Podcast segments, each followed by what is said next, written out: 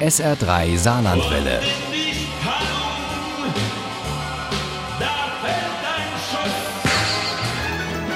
Der Krimi-Tipp. Mit dem SR3 Krimi-Tipp machen wir heute einen Abstecher nach Düsseldorf und ins Innenleben des Verfassungsschutzes und anderer Sicherheitsorgane. Mit dem neuen Polit-Thriller von Horst Eckert im Namen der Lüge.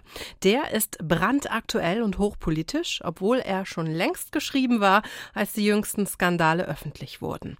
Uli Wagner hat den Autor in Düsseldorf besucht und stellt uns im Namen der Lüge vor. Horst Eckert ist einer der ganz Großen des deutschen Politkrimis. Wo immer in unserer Gesellschaft etwas schiefläuft, der gelernte Journalist und Fernsehmann legt den Finger zielsicher in die Wunde. Gut, das sind jetzt keine Wohlfühlbücher, wo alles ganz nett ist. Es geht um Abgründe auch in der Gesellschaft. Einem breiten Publikum bekannt wurde der Oberpfälzer, der seit vielen Jahren in Düsseldorf lebt und arbeitet, mit seinem Roman über die Morde des NSU und die miserable Aufklärungsarbeit vor allem des Verfassungsschutzes.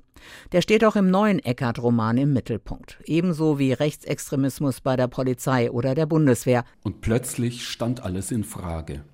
Die RAF war zurückgekehrt, als Rentnergang mit Panzerfaust, während Rechtsextremisten die Machtergreifung planten. Rote Socken, brauner Mob, das Land geriet aus den Fugen. So beginnt im Namen der Lüge. Melia Khalid, Eckarts neue Hauptfigur, ist beim Düsseldorfer Verfassungsschutz für Linksextremismus zuständig und dachte bislang, dass sie die Lage gut im Griff hat. Bis Anschläge auf Geldtransporter der RAF zugeschrieben werden und ein Pamphlet auftaucht, mit dem die angeblich vierte RAF-Generation zum bewaffneten Kampf aufruft. Und das alles kurz vor der so wichtigen Landtagswahl in Nordrhein-Westfalen. Nur eine starke CDU könne die Irren von rechts und links in die Schranken weisen, so Franzen. Der amtierende Ministerpräsident, dessen Chancen allerdings alles andere als rosig sind. Melia Khalid bekommt den Auftrag, in der Szene einen weiteren V-Mann zu installieren, den Buchhändler Jens Nickel. Deckname Buchmann. Vielleicht glauben Sie mir, wenn ich Ihnen verrate, dass er in die RAF eingeschleust werden konnte. Genauer gesagt, in die Kommandoebene der dritten Generation. Wir sollten ihn reaktivieren. Ein solcher Mann fehlt uns aktuell enorm. Wir hatten einen Maulwurf im harten Kern? Das weiß ich selbst erst seit kurzem.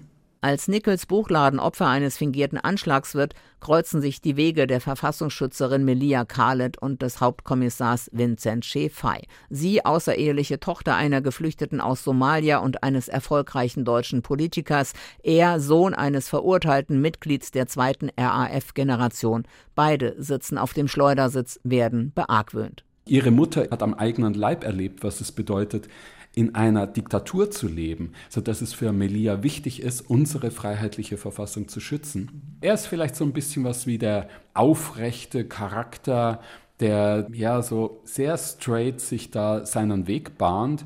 Aktuell sitzt der Kommissar an einem Fall, den seine Chefs gerne als Eifersuchtsdrama abtun wollen, hinter dem aber viel mehr steckt, wie Vincent Fay glaubt. Und die Polizistin, die als erste vor Ort war, bestärkt ihn auch darin. Das Klingelschild. Die Fahne, die Äußerung des Täters, das Grundstück sei freies Territorium, auf dem ich als Polizistin nichts zu suchen hätte.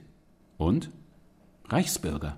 Gegen den Willen der Vorgesetzten finden die beiden heraus, dass der Tote ein Journalist war, der bundesweit zu Reichsbürgern recherchiert hat. Doch da gerät seine Mutter ins Visier der Ermittler. Sie soll einer RAF-Terroristin der dritten Generation Unterschlupf gewährt haben. Natürlich ist das alles äh, Fiktion. Trotzdem liest sich im Namen der Lüge wie ein spannendes Geschichtsbuch. Da steckt Zündstoff drin, von Reichsbürgern bis zur RAF.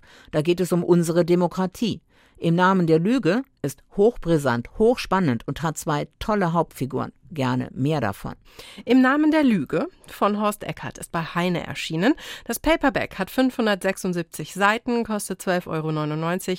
Das E-Book gibt es für 9,99 Euro. Ohne Krimi geht die Mimi nie ins Bett. Für Mimi und andere Krimi-Fans. SR3 Saarlandwelle. Hören, was ein Land fühlt.